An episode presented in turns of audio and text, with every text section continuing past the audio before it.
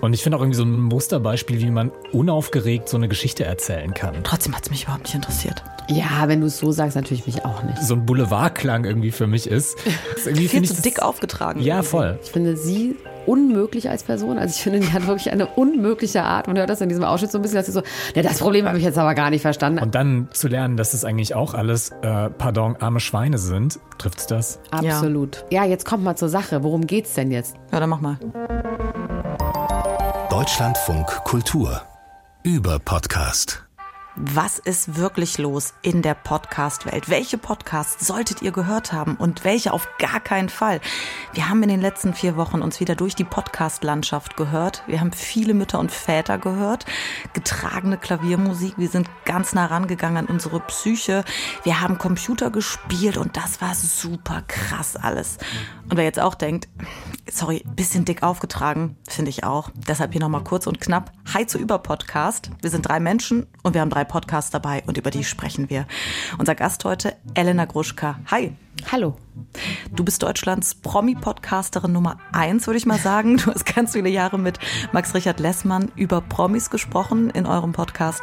Niemand muss ein Promi sein, bester Titel. Den machst du aber mittlerweile mit Lars Töns Feuerborn. Das ist, ja, wer die Promi-Welt nicht verfolgt, der hat bei Prince Charming mitgemacht. Und du hast den, ich würde fast sagen, Storytelling-Podcast mittlerweile Mensch, Ausrufezeichen. Da geht es um Promi-Menschen in den ersten sechs Folgen um Michael Wendler, den wir alle früher geliebt haben, den wir jetzt nicht mehr lieben können, leider. Also alle, die in diesem Promi-Universum sich irgendwie befinden. Und im echten Leben bist du Produzentin von zum Beispiel Jerks. Hi. Hallo. Das ist alles korrekt, was du gesagt hast. Schön. Und Kai Sarabi aus dem Überpodcast-Team. Ich habe für dich jetzt nicht so eine lange Ankündigung, aber wenn du willst, kannst du auch nochmal sagen, was du im echten Leben machst. Ich mache Podcasts. Ähm, das ist völlig unspektakulär. Ich bin gerade so ein bisschen erstaunt, dass du meintest, dass wir den Wendler früher geliebt haben, weil ich glaube, ich fand den schon immer ein bisschen schwierig. Du bist nicht aus dieser Promi-Welt. Nee, ganz und gar nicht. Oder, Elena? Ich glaube nicht, also ich sitze neben ihm und ich würde auch fast sagen, ich kann das am Äußeren erkennen, dass er nicht aus der Promi-Welt ist. Aber Ich stimmt, was ich gesagt habe, dass wir aus der Promi-Welt alle ihn geliebt haben.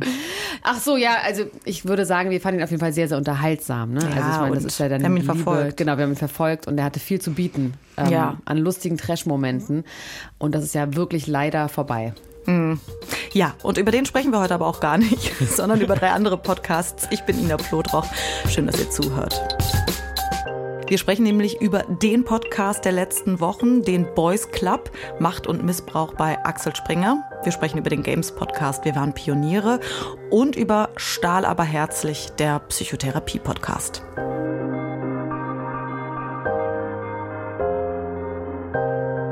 Mit Stahl aber herzlich fangen wir auch an. Psychologie-Podcast Evergreen, würde ich fast schon sagen. Elena Gruschka, du hast ihn mitgebracht. Stefanie Stahl, das ist so eine Bestseller-Autorin von zum Beispiel Das Kind in dir muss Heimat finden.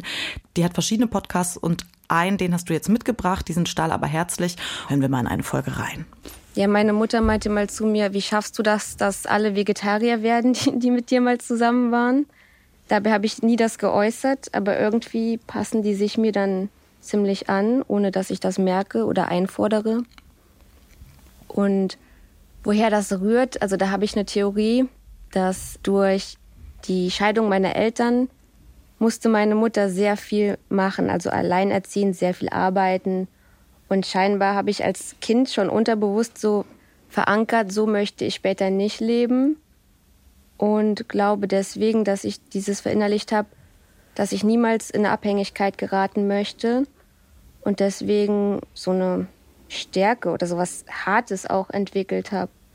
Das ist so meine Vermutung. Wobei mir dein Problem eigentlich noch nicht so klar ist. Also erstmal hört sich das ja für mich so an, dass du klare Vorstellungen hast, dass du weißt, was du willst, dass du so eine Managerin bist, die das dann auch in die Hand nimmt und regelt. Was ist so schlimm daran? Das Schlimme ist, dass die Beziehung oft dann sehr einseitig ist und ich am Ende denke, es wäre doch besser, alleine zu sein, anstatt mich jetzt um zwei Leben zu kümmern und den anderen immer so durchs Leben zu ziehen und zu schleifen. Und ich hätte gerne jemanden auf Augenhöhe und frag mich jetzt, wie ich so eine Person finden kann und nicht immer wieder diese Menschen anziehe, mit denen sich das alles wiederholt. Prinzip des Podcasts, eine Person kommt und schildert von einem Problem. In diesem Podcast sind es schon vor allem Beziehungsprobleme, wo Menschen denken, ah, das ist hier irgendwie, da an dieser Stelle geht es nicht so weiter oder unter einer bestimmten, einem bestimmten Verhaltensmuster irgendwie so ein bisschen leiden. Warum hast du den mitgebracht, Elena? Also ich muss ehrlich sagen, dass ich gar keine Podcasts höre und sowieso auch gar nicht zu Hause höre. Ich höre keine Musik, ähm, nur so aus Spaß. Das heißt, alles, was nur so zur Berieselung äh, sich eignet, das mag ich irgendwie nicht, weil ich im Gefühl habe, ich brauche mein Gehirn den Tag über und muss über Sachen nachdenken. Wo ich dann doch mit angefangen habe vor ein paar Jahren, ist Selbstreflexion, mich so ein bisschen so mit meiner Psyche zu beschäftigen und mich zu fragen, so okay, bei manchen Problemen, wenn man immer wieder an das, an das gleiche Problem kommt, ähm, kann ich vielleicht was an mir machen? Und dann bin ich auf diesen äh, Podcast gestoßen. Und ähm, ja, der es gibt wahnsinnig viele Beispiele, die sie anbringen. Also es geht nicht nur um Beziehungen, sondern es geht eigentlich um alles, was einem so als Problem in seinem Leben äh, unterkommen kann. Ob das jetzt zum Beispiel äh, Essstörungen sind, ob das Alkoholismus ist, ob das Rauchen ist, ob das heißt, man kann keine Entscheidungen treffen, ob das Probleme mit seinen Eltern, mit seinen Freunden. Also es ist wirklich so für alle psychologischen Probleme, die man so haben kann, gibt es immer einen Fall und ein Beispiel. Das sind dann manchmal Fälle, die sind sehr viel extremer als das, was man jetzt selber erlebt hat. Aber wenn man einmal verstanden hat, was das Prinzip hinter Problemen grundsätzlich ist, dann kann man das eigentlich auf alles in seinem Leben anwenden. Und das ist wirklich toll, weil man so ein bisschen einfach in die Aktion kommt und sich selber um sein Leben kümmern kann und nicht immer in dieser, in dieser Opferhaltung äh, verharrt, sag ich mal. Das heißt, du hörst es so ein bisschen wie so eine Psychotherapie äh, Leid in Eigenregie. Genau. Und vor allem auch ähm, kann man sich oft das äh, Verhalten seiner Mitmenschen auch gut erklären, weil man natürlich dann sich denkt, ah, okay, meine Freunde, meine Familie verhalten sich so und so, woran könnte das liegen? Und am Ende des Tages ist alles immer auf so vier Grundbedürfnisse des Menschen zurückzuführen. Und das macht sie, ähm, das, das stellt sie immer sehr, sehr gut dar. Und äh, ich finde, sie unmöglich als Person. Also ich finde, die hat wirklich eine unmögliche Art. Man hört das in diesem Ausschnitt so ein bisschen, dass sie so, ne, das Problem habe ich jetzt aber gar nicht verstanden. Also sie hat irgendwie was ganz ähm, lustig, rotziges und auch so ein bisschen ruppiges. Und das mag ich aber an ihr sehr, weil sie ähm, nicht so süßlich ist, sondern sehr praktisch und sagt, du hast ein Problem, dann lass uns das doch mal angehen und lass uns das doch mal lösen. Und dazu muss man jetzt auch gar nicht stark traumatisiert sein, sondern einfach so ganz normale Probleme mit sich rumschleppen und die löst sie dann mit einem anhand von verschiedensten Beispielen. Und das, ähm, mir hat das irgendwie sehr, sehr viel gebracht. Gefühlig ist sie auf jeden Fall nicht. Das nee. stimmt. Ich kenne auch Leute, die sie wirklich richtig hassen und sie sich nicht anhören können, weil sie sagen, die ist so unfreundlich und das geht ja gar nicht, aber ich, ich mag das irgendwie. Ja, das ist tatsächlich so eine Frage, wie man zu sowas steht, wie, wie man zu so einem Pragmatismus steht. Ja. Kaist du? Ich muss tatsächlich sagen, dass ich so ein bisschen Angst vor diesem Podcast hatte, als äh, Elena den vorgeschlagen hat, weil ich so dachte, so, oh Gott, was ist das jetzt? Ist das jetzt irgendwie zwei bei Calvas als, als Podcast? Ähm, ich weiß nicht, wer das noch kennt aus den Nullerjahren, so ein... Den Richter-Podcast. Ja, so ein, so ein äh, Privatfernsehen-Format, was so tagsüber lief. Ähm, aber ich war dann tatsächlich auch so positiv überrascht von Stahl aber herzlich, weil ich so ein bisschen das Gefühl hatte, dass sie, also das, was du meintest, so, dass sie so, so ruppig und so hemdsärmelig ist, aber sie ist halt auch irgendwie so, also dieses herzlich ist kein, kein hohles Wort da drin in dem Titel, sondern das löst sie schon auch irgendwie ein. Also ich hatte immer so das Gefühl, wenn sie sich dann auch so vorstellt und sagt, hallo, ich bin irgendwie, du kannst mich Steffi nennen, zu ihren KlientInnen, die da irgendwie da sind, das holt sie irgendwie so unfassbar nah ran. Und dann, ich glaube, aus psychologischer Sicht finde ich das, was sie da vorschlägt, erzählt manchmal ein bisschen einfach. Also ich kann mir schon vorstellen, dass es Leuten hilft. Aber Leuten, die so in so einer, die so ein richtiges psychologisches Problem haben, mit dem sie eigentlich zum, also zum richtigen Therapeuten gehen müssten, das ist vielleicht manchmal ein bisschen zu einfach.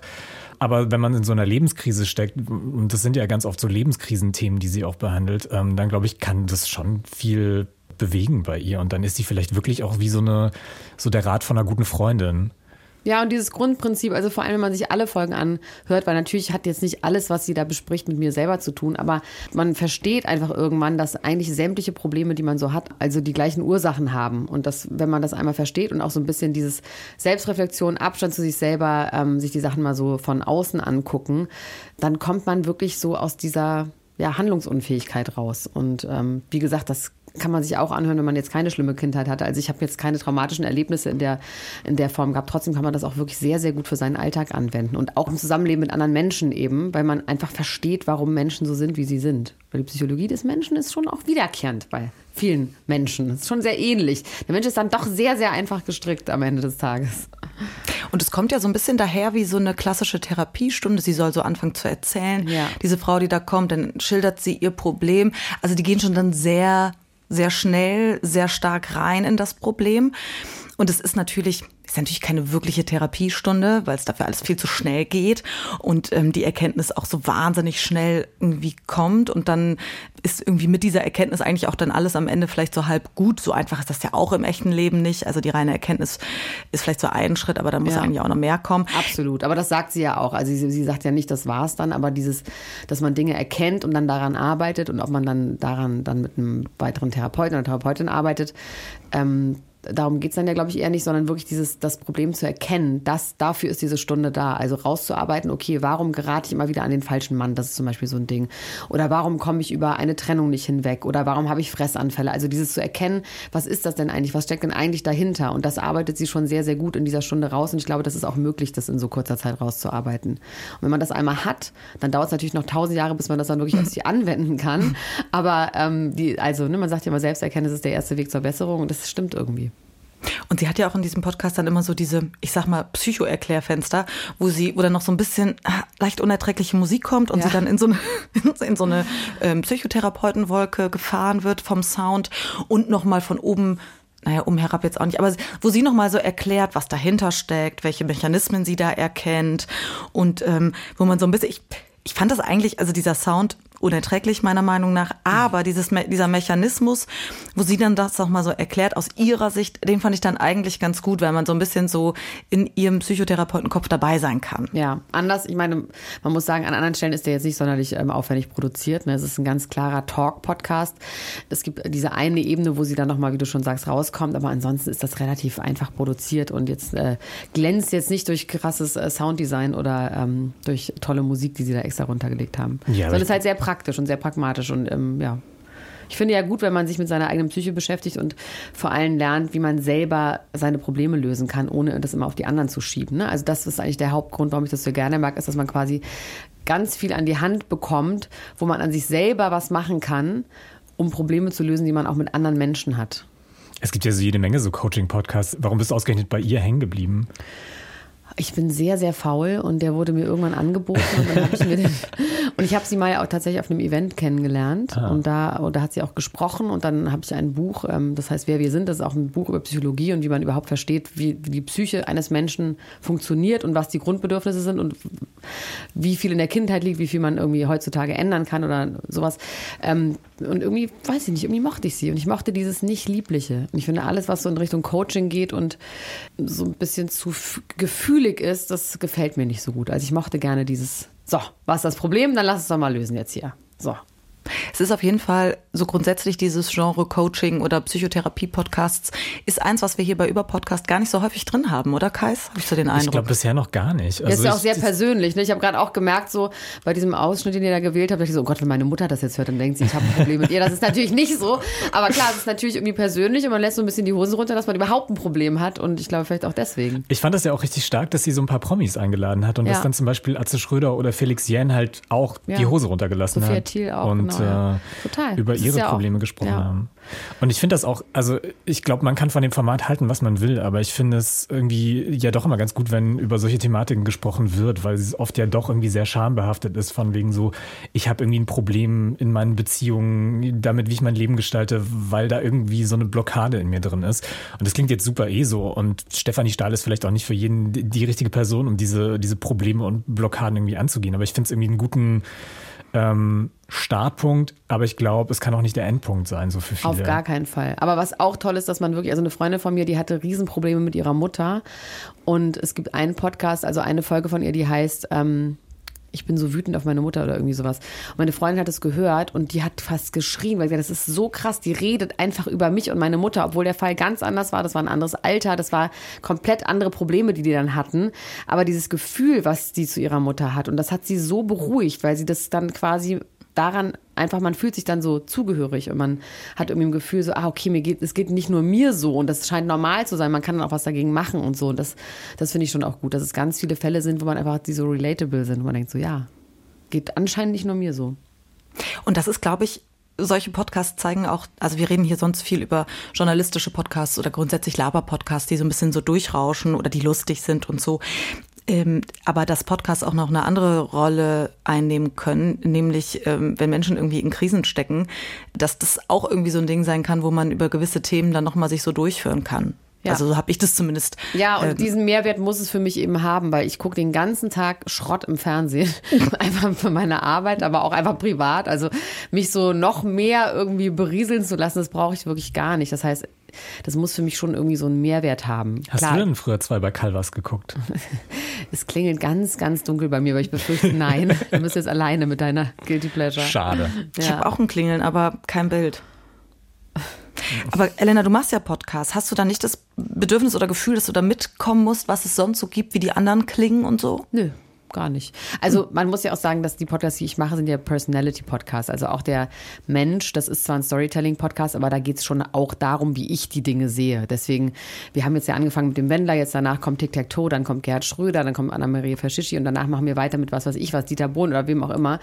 Ähm, das heißt, die Promis, über die wir reden, meistens so drei bis sechs Folgen, das ist austauschbar. Am Ende des Tages wollen die Leute das hören, weil die hören wollen, wie ich das so finde. Mhm. Aber Elena, deswegen, alle Podcasts sind Personality-Podcasts. Nee, finde ich nicht. Also es gibt no. so journalistische Podcasts, wo es schon einfach um die Sache geht. Also bei The Boys Club, was weil wir nachher sagen, da geht es ja nicht um die Moderatorin, da geht es ja darum, was die erzählt. Ne? Also es gibt ja sehr viele Formate, wo es wirklich um den Inhalt geht und nicht, äh, um, nicht um die Sicht der einzelnen Person darauf. Ja, würde ich auf jeden Fall äh, ja. zur Diskussion stellen später.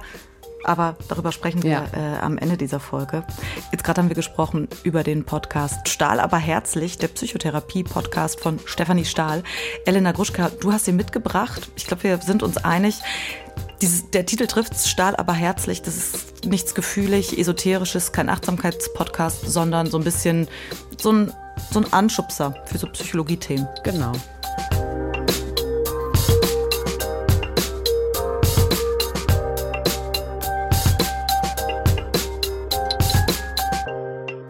Heißt, du hast einen Podcast mitgebracht, der heißt Wir waren Pioniere.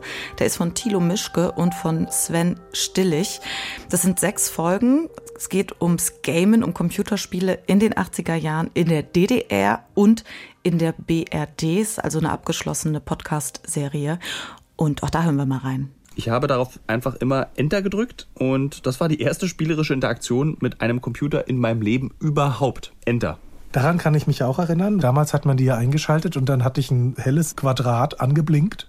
Und wenn du nichts gemacht hast, dann blinkt es einfach und es mhm. passiert nichts.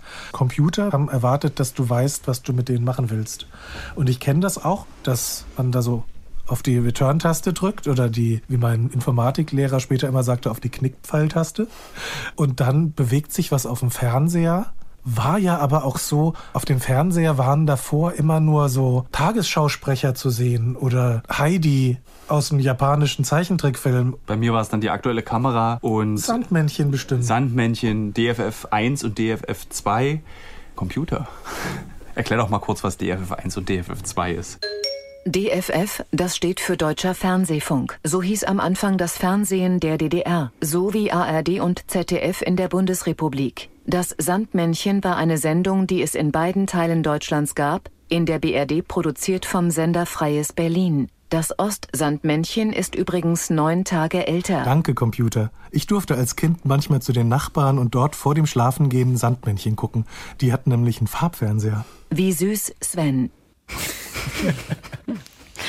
ja, süß, süß und ein bisschen, naja, gefühlig nicht, aber schon sehr persönlich, wie sie darüber sprechen, wie plötzlich nicht nur das Sandmännchen im Fernsehen läuft, sondern Computerspiele auf einem Bildschirm gespielt Voll. werden können.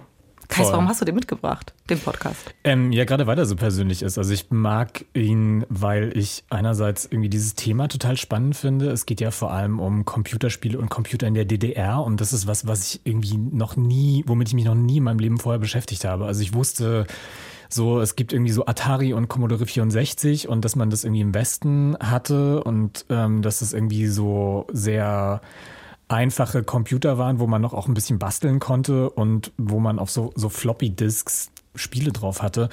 Und da hat mein Computerwissen dann irgendwie auch schon aufgehört. Und die beiden, Thilo Mischke und Sven Stillig, die rollen das Ganze halt mal so für die DDR auf und zeigen auch in der DDR gab es eine lebendige Computer- und Computerspielekultur, die halt auch sehr hemdsärmelig war und wo man dann halt irgendwie selber Sachen programmiert hat und umprogrammiert hat und die Computer irgendwie selber aufgeschraubt hat und dann halt irgendwie mit irgendwelchen Leuten auf der Leipziger Messe, die aus dem Westen ankamen, irgendwie Bauteile getauscht haben und so weiter. Also das ist einfach so ein Blick in eine komplett andere Welt für mich und deswegen finde ich diesen Podcast total spannend und dass er von den beiden sehr persönlich erzählt wird, das macht es irgendwie ganz cool, finde ich. Auch wenn du das selber damals gar nicht mitbekommen hast. Du bist ja auch zu jung dafür, oder? Ja, ja, viel zu jung. Elena, du? Äh, nee, auch nicht so wirklich. Aber ich habe ich hab mal reingehört und ich fand das echt schön. Also ich fand auch, wie sie dann so die Wände beschrieben haben und ähm, dass sie gar nicht das Haus verlassen haben, weil das hat sie eigentlich gar nicht interessiert, weil sie waren irgendwie Kinder und so. Also ich fand, die haben schon sehr, sehr gut diese Zeit, so BRD versus DDR ähm, dargestellt. Also mir hat das auch echt gefallen, obwohl mich das auch eigentlich gar nicht interessiert. Aber ich meine, Thilo Mischke ist ja auch einfach ein sehr guter Typ, der einfach gute Sachen macht. Thilo Mischke ist ja eigentlich Investigativjournalist, der irgendwie für ProSieben Undercover in der rechtsextremen Szene ermittelt hat und dann eine lange TV-Doku gemacht hat. Und ich glaube auch beim IS war, wenn ich das noch richtig im Kopf habe, auf jeden Fall da auch eine lange Doku für ProSieben drüber gemacht hat und einfach im Fernsehen echt schon irgendwie ziemlich viel gerissen hat. Und dass er jetzt als äh, quasi der Ostteil in diesem Podcast äh, mit dabei ist, ist natürlich irgendwie ziemlich, ziemlich cool. Sein Kollege Sven Stillig, der ist, hat, glaube ich, vorher nur ein Buch geschrieben also ich bin erst beim Gameboy eingestiegen. Was ja nicht als Computerspiel gilt, oder? Ich meine, vor allem aus heutiger Sicht. Ach ja, Gameboy war doch, fand, ich, fand ich auch super. Ich finde es ja. auch jetzt noch super. Ich finde Gameboy ist das Beste. Also wie man von Tetris immer geträumt hat, wie man diese, mhm. diese, diese Wände im Traum dann weiterging, wie man die irgendwie gelöst hat. Das war schon krass. Und ich könnte jetzt die Musik singen. Also es ist schon, hat schon auch einen schwer Mach doch mal.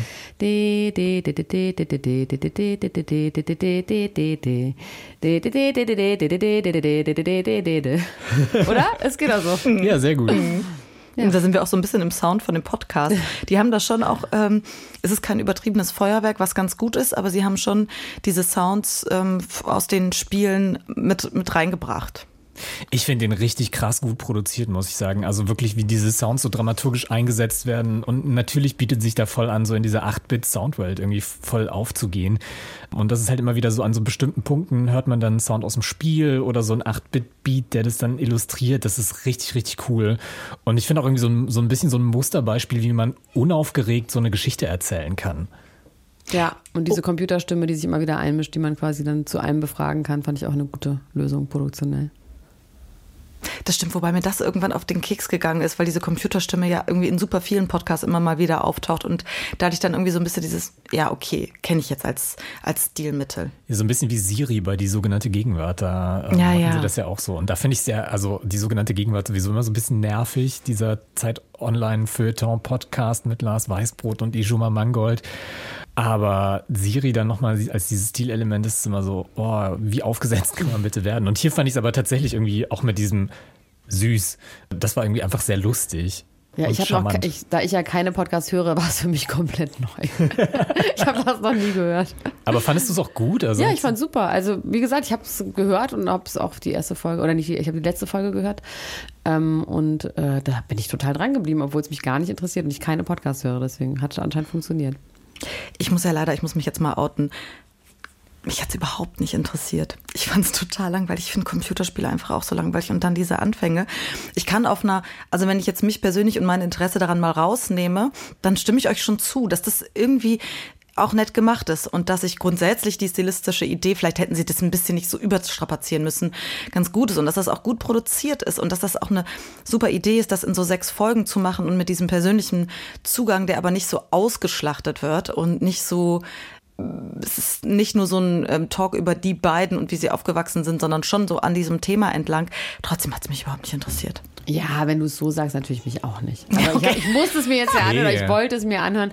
So, es war eher so handwerklich top. Ja. Aber klar, inhaltlich würde ich mir aus den sieben Trilliarden Podcasts, die es gibt, auch einen anderen raussuchen. Aber wisst ihr, was ich gedacht habe? Wenn ich genau in diese Alterskohorte passen würde und genauso in dieser Zeit das gespielt habe, dann hätte ich mir das, obwohl ich das alles gewusst hätte, total gerne angehört, weil dann so diese an so kleine Sachen erinnert haben, wie wenn wir jetzt sagen, ah hier zwei bei Calvas oder drei bei Calvas.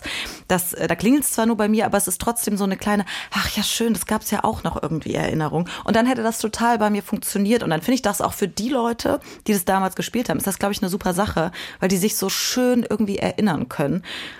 Aber ja, also wäre das Ganze für irgendwas aus den 90ern, Ende der 90er, würde ich sofort hören und wäre total dabei. Hm. Na, ich finde es, ich finde es auch aus dem, aus dem Blickwinkel einfach schön, dass es so, so eine, also wir kennen, oder ich zumindest kenne ja auch so ein bisschen diese, diese, diese West-Computer-Geschichte. So, ähm, Elena sagt, sie hat mit dem Gameboy angefangen, aber ich weiß, dass es davor irgendwie auch noch so, so Zeug gab und dass es das aber halt in der DDR auch gab. Das wusste ich halt irgendwie überhaupt nicht. Und ich glaube, es ist auch so ein bisschen so ein, so ein, hat auch so einen Nostalgie-Moment und auch so ein, vielleicht für jemanden, der eben das auf der anderen Seite der Mauer oder auf der DDR-Seite der Mauer sozusagen mitgemacht hat, so ein Ding von so, ja, endlich wird auch dieses Kapitel irgendwie erzählt, weil es ja schon auch was ist, was, das lernt man auch in dem Podcast, irgendwie sehr zum Selbstverständnis dieses Staates irgendwie gehört hat, dass man halt der Zukunft zugewandt ist und dann eben Computer hat und Computer spielt und das kommt, dieser ganze Computer-Shit irgendwie gefördert wird und super wichtig ist. Das stimmt. Das kommt da schon ganz gut rüber, anhand so eines Themas wirklich auf dieses Größere zu kommen. Aber noch eine Sache, wir waren gerade bei dieser Computerstimme. Eine Sache, die, glaube ich, auch zum neuen Podcast-Stilmittel Allrounder verkommt, ist, mal die Eltern anrufen. Also das habe ich auf jeden Fall jetzt in letzter Zeit öfter gehört. Und beim ersten Die Mal. als- eigenen Eltern? Ja, Okay. weil das machen sie da auch. Es macht, es hat ja immer, also die rufen jetzt auch nicht die Eltern an und sagen so, hey, na, wie geht's, sondern schon natürlich auf das Thema bezogen. Und da macht, natürlich macht es irgendwie Sinn, Thilo Misch gefragt seine Eltern, warum sie ihm das denn damals auch mh, ermöglicht haben und ob die da nicht irgendwie dachten, was soll das denn und so weiter. Ja. Aber dadurch, dass das irgendwie, ich glaube, noch persönlicher als die Mutter anrufen, geht's ja kaum. Und dadurch, dass Podcasts immer so persönlich sein wollen und sollen, ist das dann jetzt so das ähm, Ass im Ärmel, was aber alle ziehen. Und dann wird's halt irgendwie langweilig. Ja, ich glaube, es ist halt so, eine, so ein Shortcut, um sich selber irgendwie äh, relatable zu machen. Einfach Ja, so, voll. ich rufe meine Eltern an und dann erzählen die halt was über mich. Dann muss ich nicht irgendwie selber gucken, wie ich meine Rolle und meine Haltung als, als Host da irgendwie definiere und was ich, was ich da sage. Aber in dem Fall hat es natürlich total Sinn gemacht, weil es natürlich irgendwie spannend ist, warum haben die Eltern von Thilo Mischke ihm erlaubt, mit Computern rumzuspielen, während im Westen alle irgendwie Moral Panic geschoben haben, dass die Computerspiele unsere Jugend verrohen und alle viereckige Augen kriegen. Habe ich auch noch nie gehört, seht ihr? Ich habe jetzt, also ich bin Elena, du lernst hier richtig was Ja, heute. ich meine, ihr seid wahrscheinlich auch die Super-Nerds. Ähm, euch kommt, kann man wahrscheinlich mit gar nichts Neuem mehr um die Ecke kommen. Ähm, aber Mit dem Wendler. ja, mit dem Wendler, genau. Ich habe meine Eltern noch nicht angerufen und die Eltern vom Wendler auch nicht. Aber wir haben ein Buch vom Wendlers Vater gelesen. Ähm, ich finde schön, wenn du, wenn jetzt noch so der Plot-Twist kommt am Ende von den sechs Folgen ähm, und du noch deine Mutter anrufst. dazu. Nee, aber wir haben die Volksverpetzer dazu angerufen und das war toll zum Wendler. Die haben Ach, dann nochmal abschließend was zum Wendler gesagt. Das hat mich sehr gefreut, dass die, die sind in der aktuellen Folge sind die dabei, um das Ganze auch ein bisschen seriöser zu machen. Großer Fan, beidseitig. Die von mir und ich von denen. Das hat mich irgendwie gefreut. Das ist einfach eine super Seite. Cool. Also, wir waren Pioniere. Das sind sechs Folgen von Thilo Mischke und Sven Stillig. Ja, wir sind so ein bisschen. Ich, ich, ich mache jetzt mal nicht das Fazit, Kais. Ich glaube, es ist besser, wenn du es machst. Ich glaube, ihr seid so ein bisschen zwiegespalten. So, es ist ein total toller Podcast, wenn man sich für die Geschichte der Computerspiele interessiert und so ein kleiner Nerd ist, so wie ich, dann findet man das total toll. Man kann auch viel über die DDR lernen, aber ja, ist halt ein super produzierter Podcast, der einen nicht interessiert, wenn man sich nicht für das Thema interessiert, glaube ich. Trifft's das? Absolut. Aber es ist ja toll, finde ich grundsätzlich, dass es einfach so Podcasts gibt, die total ähm, speziell gehalten sind und die jetzt nicht gucken, könnten alle mitkommen, sondern das ist jetzt einfach so ein Thema. Und es interessiert nicht alle. Aber es ist trotzdem gut gemacht und man kann es sich anhören. Da machen wir jetzt eine kleine Musik. Vielleicht kann Ellen dann nochmal das Tetris. Ja. Wird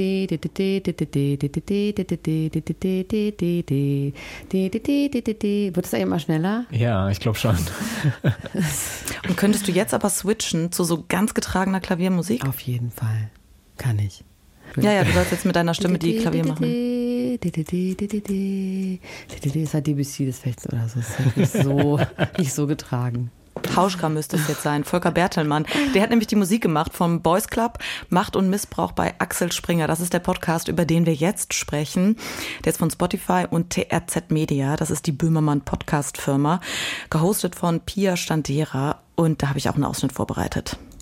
Ob man vom Fall Julian Reichelt schon mal was gehört hat oder nicht, ist für diesen Podcast eigentlich egal. Denn es geht um mehr. Ich will wissen, was da wirklich los ist. Bei der Bild und bei Axel Springer. Und ob Julian Reichelt nur ein Einzelfall war. Dafür will ich mit denen reden, die dabei waren oder es noch sind. Und mit denen, die noch nie darüber gesprochen haben. Mein Name ist Pia Standera und das ist Boys Club. Macht und Missbrauch bei Axel Springer. Folge 1. Das System.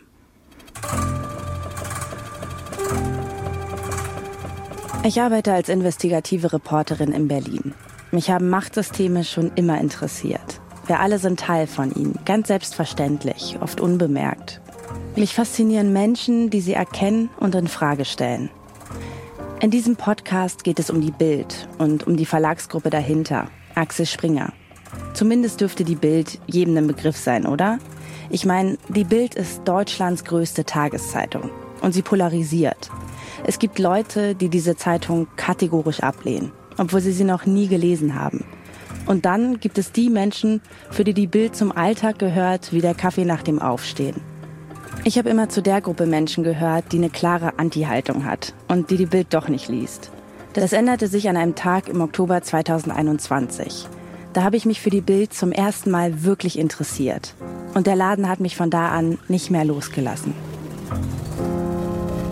Ja, große Bildfestspiele kann man fast schon sagen in den letzten Wochen mit den Döpfner-Chats, die rauskamen, natürlich Stuckrad Buch und jetzt auch oder nun auch dieser Podcast, über den viel gesprochen wird. Das ist so einer von den, würde ich sagen, Blockbuster-Podcasts, die rauskommen, die dann sehr prominent irgendwie überall zu sehen sind, die viele Leute hören. Und genau deshalb sprechen wir hier auch drüber. Wenn wir den aufzeichnen, sind vier Folgen raus. Das heißt, welche großen Enthüllungen am Ende noch kommen, wissen wir zu diesem Zeitpunkt noch nicht. In den ersten vieren naja, hält es sich vielleicht so ein bisschen in Grenzen. Aber ich komme erstmal zu dem Positiven, äh, was ich gut finde an diesem Podcast. Sie haben nämlich teilweise schon ganz gute Gesprächspartnerinnen dabei, nämlich eine, die Julian Reichelt in diesem ganzen Compliance-Verfahren gedeckt hat und da dann offen darüber spricht, warum sie das getan hat und warum sie gelogen hat. Das ist natürlich eine super O-Tongeberin, die Sie da drin haben. Sie haben interessante Einblicke, Sie haben geschichtliche Aufarbeitung da drin. Also das ist nochmal so ein großer Überblick, würde ich sagen. Ihr habt sicherlich auch reingehört, Kais und Elena, oder? Ich habe ihn tatsächlich auch durchgehört, also auch ohne euch. Ganz alleine habe ich das gemacht. Ähm, alle vier Folgen, alle die bisher vier da Folgen, sind. Genau, ja. ja. Ja, also wie du schon sagst, ich bin auch mal gespannt, was da jetzt in den nächsten, also in den letzten beiden Folgen dann noch an Enthüllungen kommen ich war echt ein bisschen schockiert davon, wie wenig beeindruckt ich war von dem, was da erzählt wurde, weil man das alles so normal findet und auch alles schon wusste und sich denken konnte. Also wussten, also man wusste das vielleicht nicht, aber man konnte sich es auf jeden Fall denken. Ich fand es auf jeden Fall krass. Und was mich wahnsinnig deprimiert hat, dass ich habe gerade die letzte Folge im Auto hierher gehört, als ich hergefahren bin, dass ich dachte so, ja, und jetzt? Wird halt einfach wieder nichts passieren. Sie interviewen ja auch so einen Typen, der in den 60ern und 70ern schon gegen die Bild äh, vorgegangen ist, zusammen mit Günter Grass. Und der sagt auch so, ja, würde ich nicht nochmal machen, weil hat ja gar nichts gebracht, ne? Und so, das ist so mein Gefühl, dass man denkt so, ja, wird halt nichts passieren. Das ist alles unfassbar und die werden einfach so weitermachen und who cares? So, leider. Ja, es ging mir ähnlich, dass ich genau das auch echt sehr niederschmetternd fand, als ich heute Morgen im Zug die letzte Folge gehört habe. Ich denke auch so, es ist einfach Wahnsinn, dass mich nichts davon überrascht, dass ich viel davon irgendwie schon kenne, an anderer Stelle gehört habe, aber es halt dann doch nochmal irgendwie so aus erster Hand zu hören, ist krass. Und dass ich auch so ein bisschen die Geschichten, die ich so abseits des Podcasts von JournalistenkollegInnen über Springer gehört habe, dass die gar nicht so weit hergeholt erscheinen. Dann und teilweise noch schlimmer, ne? Also ich würde Ja. auch sagen, wenn man so ein bisschen nah dran ist an so Leuten, die da gearbeitet haben und in der Medienbranche arbeitet, hat man noch viel schlimmere Dinge gehört. Ne? Deswegen Ja, voll. ist da schon ganz schön abgegessen. Und das ist ja das Problem, oder dass sie das ankündigen, als sie werden jetzt das Systembild komplett offenlegen, dass sie krass Recherchen gemacht haben, dass Leute sprechen, die noch nie gesprochen haben. Das stimmt dann auch in Einzelfällen. Aber trotzdem ist dieses gesamte Bild, ich meine, es gab diese New York Times Recherche, der Spiegel hat was dazu Es gebracht. gab Weyraff auch schon vor Ja, 100 Jahren. Ne? davon mal der, ganz ab, Der genau, äußert sich ja genau. auch schon, da war es ja auch schon so. Genau, Stefan Niggemeier recherchiert seit Jahren dazu. Der Bildblog, den gibt's auch schon seit wahrscheinlich über zehn Jahren. Das ist ja eigentlich wirklich alles bekannt. Ja. Es gab die Amazon-Doku, die ist noch gar nicht so alt. Also da war der erste Moment, wo ich dachte, in dieser ersten Folge geht es sehr, sehr viel darum, dass sie als Investigativreporterin da ganz tief reingehen, was das mit ihnen gemacht hat. Also deswegen meine ich so, es geht immer viel um die Hosts, was ich am Anfang gesagt habe. Ich habe auch das Gefühl, dass es bei diesem Podcast ganz, ganz viel um die beiden Reporterinnen geht. Ich denke, naja, Das ist mir aber egal, wie es denen damit geht. ja, aber dann hat es nicht gut funktioniert, ne? Also wenn es dir egal ist. Genau, also man will wissen, ja, jetzt kommt mal zur Sache, worum geht's denn jetzt? Ne? Also das stimmt schon, das funktioniert daran auch einfach nicht. Ja, ich Weil die sind einfach, das interessiert einen nicht. Das, die sind halt austauschbar für mich. Als, ne? Das sollen Journalisten sein, die uns jetzt sagen, was krasses passiert ist. In dem Fall ja, total. Da gebe ich dir komplett recht. Also Pia Stendera ist mir irgendwie auch so ein bisschen, ja, könnte auch äh, irgendeine andere Person sein, die das recherchiert hat und mir erzählt. Ich finde es aber auch so krass, weil ich immer so nach, nach den ersten vier Folgen jetzt das Gefühl habe, dass der dramaturgisch auch nicht so ganz stimmig ist oder dass zumindest ich, wenn das mein Podcast gewesen wäre, so die, die Reihenfolge der Folgen auch nochmal so ein bisschen durchgetauscht hätte. Und ich glaube, dann wäre es mir auch teilweise nicht so egal gewesen. Also ich hätte vielleicht irgendwie mit der Folge, mit der dritten Folge, wenn so ein Geflüchteter erzählt, wie die Bild eigentlich Kampagne gegen ihn als Person gemacht hat und erstmal so dieses, so wie krass eigentlich dieses System, dieser Kettenhund sozusagen gegen Leute vorgehen kann und dann halt die Frage aufwerfen, so ja, was sind es eigentlich für Leute, die diese Geschichten schreiben? Und ich glaube, dann wäre ich auch schon irgendwie wesentlich mehr invested gewesen in ja. so, ja. Und dann zu lernen, dass es eigentlich auch alles, äh, pardon, arme Schweine sind, die in diesem System genauso kämpfen müssen, um nicht unter die Räder zu kommen das würde, glaube ich, die Fallhöhe nochmal so ein bisschen anders gestalten. Und dann wäre ich, glaube ich, wesentlich investierter in diesem Podcast, der mir so jetzt einfach ganz viel erzählt, was ich schon weiß. Das und stimmt. dabei aber vorgibt, dir zu erzählen, was du vielleicht noch nicht weißt. Genau wie du schon sagst, also die Geschichte über den Alassa, über den Geflüchteten, der mehrfach abgeschoben wurde und der wirklich Teil einer Riesenkampagne gegen die äh, Flüchtlingspolitik wurde, ungewollterweise. Das fand ich wahnsinnig beeindruckend. Also, und er hat ja auch schon gesagt, weil er wurde dann gefragt, und was hältst du von der Reporterin, was würdest du über diese Reporterin sagen, die ihn damals unter falschen Voraussetzungen ausgequetscht hat. Und er hat nur gesagt, die ist Teil des Systems, die kann auch nichts dafür. Die ist ähm, genauso unter die Räder gekommen wie ich und das hat mich schon sehr beeindruckt. Und die ist vollkommen richtig. Wenn man diese Geschichte an Anfang gestellt hätte und darum wäre es gegangen, das hat mich schon echt berührt. Das fand ich schon ganz schön, ganz schön doll und ganz schön finster. Also seine Geschichte im Zusammenhang mit der Bild als Aufhänger. Weil Julian Reichelt, das macht ja alles selber. Und Döpfner, die, die stellen sich ja die ganze Zeit selber bloß. Da brauchen wir jetzt auch keine, keine Journalisten für, die das machen. Ja, und grundsätzlich brauche ich bei dieser ganzen Geschichte niemanden, der mir sagt, das ist krass. Das ja. nimmt mich mit. Das sagen sie nämlich ganz oft auch, bevor sie die Sachen erzählen da kommt immer schon so diese gefühlsmäßige Bewertung. Und das ist, was mich stört, weil ich denke dann immer, ja gut, also kann, jetzt kann ich es nur noch auf die Art empfinden. Also die meisten Sachen sind dann ja auch so, aber ich möchte das für mich selber darauf kommen. Ich möchte, dass die Tatsachen für sich sprechen ja. und dass ich selber für mich gefühlsmäßig, aber auch irgendwie auf so einer ähm, rationalen Ebene darauf komme. Ja, total. Ich finde, das ist ja gerade so das Fiese an diesem Format, das sie gewählt haben, ist ja so ein bisschen, dass es dir eigentlich die ganze Zeit erzählt, wie du es finden musst. Nicht nur, weil die Hosts irgendwie sagen, das ist jetzt krass, was wir rausgefunden haben, sondern da ist ja auch noch diese Musik von Volker Bertelmann mit diesem Klavier, was so ein bisschen so, so angewärmt klingt und was ja eben auch so so ein Boulevardklang irgendwie für mich ist.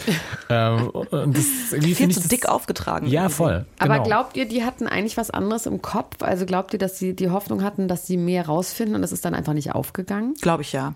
Ich glaube, dass die zum Beispiel, sie, diese Reporterin, die den Alassa dann so bedrängt hat und dazu gebracht hat, ihr das alles ähm, zu erzählen, die Geschichte wäre natürlich viel krasser gewesen, hätten sie die bekommen. Das sagen, sie sagen ja auch, sie haben es versucht, die haben die ja. nicht bekommen. Aber wenn sie die irgendwie in so einer, oder sei es auch, hätte die gar nicht irgendwie besonders reflektiert geantwortet, sondern einfach nur gesagt, nö, es ist halt irgendwie, pff, dass das Ja, System vor allem das Gemeine war ja, er hat ihr die Geschichte erzählt und wenn sie die so abgedruckt hätte, das wäre ja super gewesen, weil das war ja seine Geschichte, das war ja die genau. Wahrheit, aber sie hat, hat sie einfach nicht, was, ne? sie hat was ganz anderes daraus gemacht. Und das war der Skandal dahinter. Ja, wahrscheinlich haben sie versucht, die zu erreichen, aber wollte sie nicht. Also ich würde auch sagen, ein großes Thema oder ein großes Problem an diesem Podcast ist die Rolle der Hosts, weil das ist ja auch so eine, also Podcasts wollen immer, dass die Hosts irgendwie relatable sind, dass die authentisch sind, dass man irgendwie sich denen nahe fühlt. Das haben sie hier halt auch versucht. Aber es beißt sich, würde ich sagen, manchmal mit diesen journalistischen Ansprüchen. Nämlich, dass man irgendwie versucht, dass es noch irgendwas Objektives hat, weil sie sagen ja die ganze Zeit, wie schlimm sie die Bild finden. Und klar finde ich die Bild auch schlimm, aber dass die das so finden und dass sie niemals die Bild lesen würden und dass das ja wirklich so der Abschaum und so weiter ist. Klar, das können die auch so sehen. Vielleicht ist es auch okay, das einmal offen zu legen. Aber sie sagen das so oft, dass ich auch wieder denke, es ist A, auch total arrogant, weil es lesen halt einfach total viele Leute und lass es die Leute doch selber entscheiden. Und wenn die Tatsachen so sehr gegen die Bild sprechen, was sie da recherchiert haben, dann ist das doch auch gut. Also warum müssen sie sich so sehr davon distanzieren die ganze Zeit? Das stört mich. Ja, und wenn sie diesen Fall des Alassa nach vorne gezogen hätten, dann wäre man auch nicht in, das, äh, in die Bredouille gekommen, dass man plötzlich sich darüber aufregt, dass Auszubildende Business Class fliegen. Weil es geht ja ganz viel darüber, dass sie sagt, oh Gott, und dann bin ich Business Class geflogen und ich habe noch nie so viel Champagner getrunken. Und das ist so in der ersten Folge der große Skandal, wo man denkt so, ja, okay.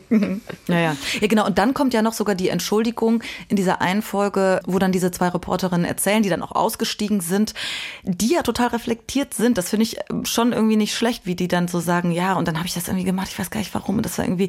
Und dann ist die Zusammenfassung oder die Conclusio von den Reporterinnen, von den Hosts, ja, das Systembild hat das mit ihnen gemacht. Das waren die nicht selber so ungefähr. Und da dachte ich so, Mhm. na, nee, das ist ein bisschen zu einfach. Ich finde es ja auch so, also ja, ich finde es auch irgendwie so, so, dann so, so unreflektiert und einfach irgendwie so weggeworfen. Jetzt haben wir irgendwie dieses Material und dann zu sagen so, ja, ja, es ist das Systembild.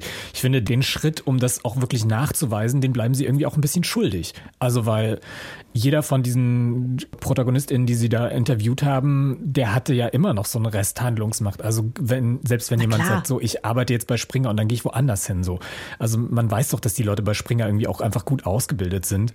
Ich glaube, es ist jetzt nicht so das große Problem, irgendwo anders einen Job zu finden. Es hätte einfach diesen Nachsatz nicht gebraucht. Ja, um nochmal was Positives zu sagen. Also ich fand die Zusammenfassung auch ähm, einfach der Geschichte von Axel Springer, das fand ich schon sehr interessant. Und wenn man es, glaube ich, ein bisschen anders aufgehängt hätte, den ganzen Podcast, also nicht große Enthüllungen und jetzt sagen wir euch mal was, was ihr noch nicht wusstet, sondern einfach sagen, wir, wir tragen das alles nochmal zusammen äh, in vier oder sechs Folgen, keine Ahnung. Das hätte ich, glaube ich, trotzdem auch interessant gefunden. Ich werde mir auch auf jeden Fall noch die ähm, letzten Folgen anhören. Also es ist trotzdem unterhaltsam und interessant.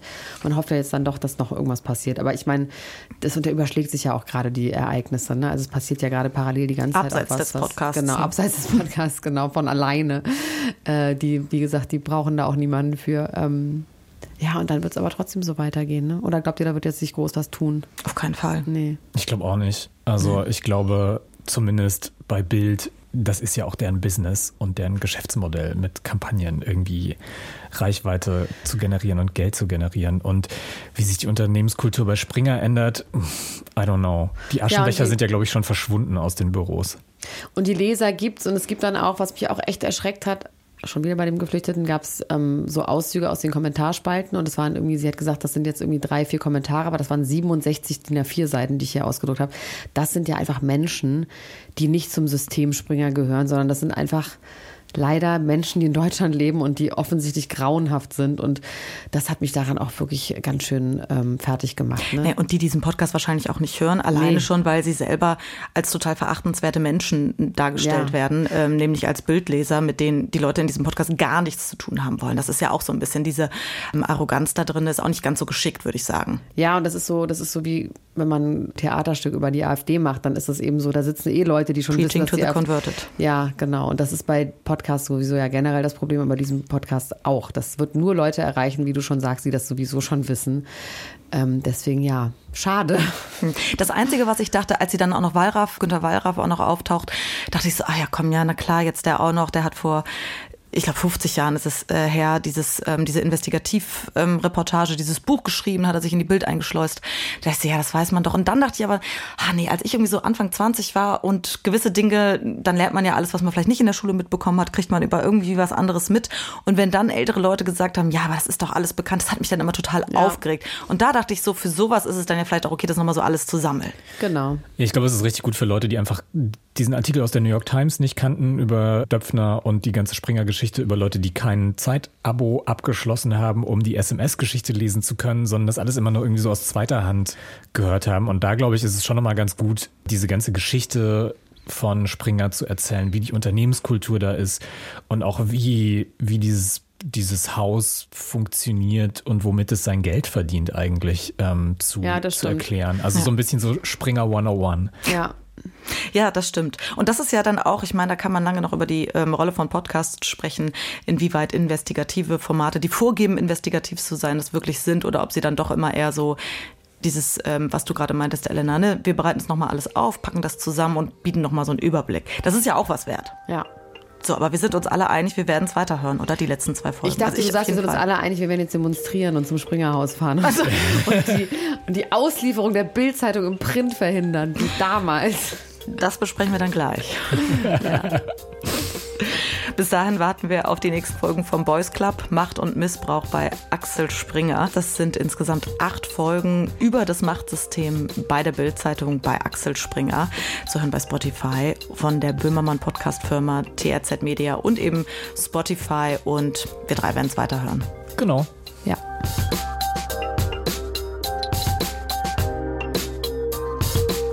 Ja, das war unsere aktuelle Folge über Podcast mit Elena Gruschka. Danke, dass du dabei warst. Sehr gerne. Kai Sarabi, danke auch dir. Sehr gerne. Und mir, Ina Plodroch.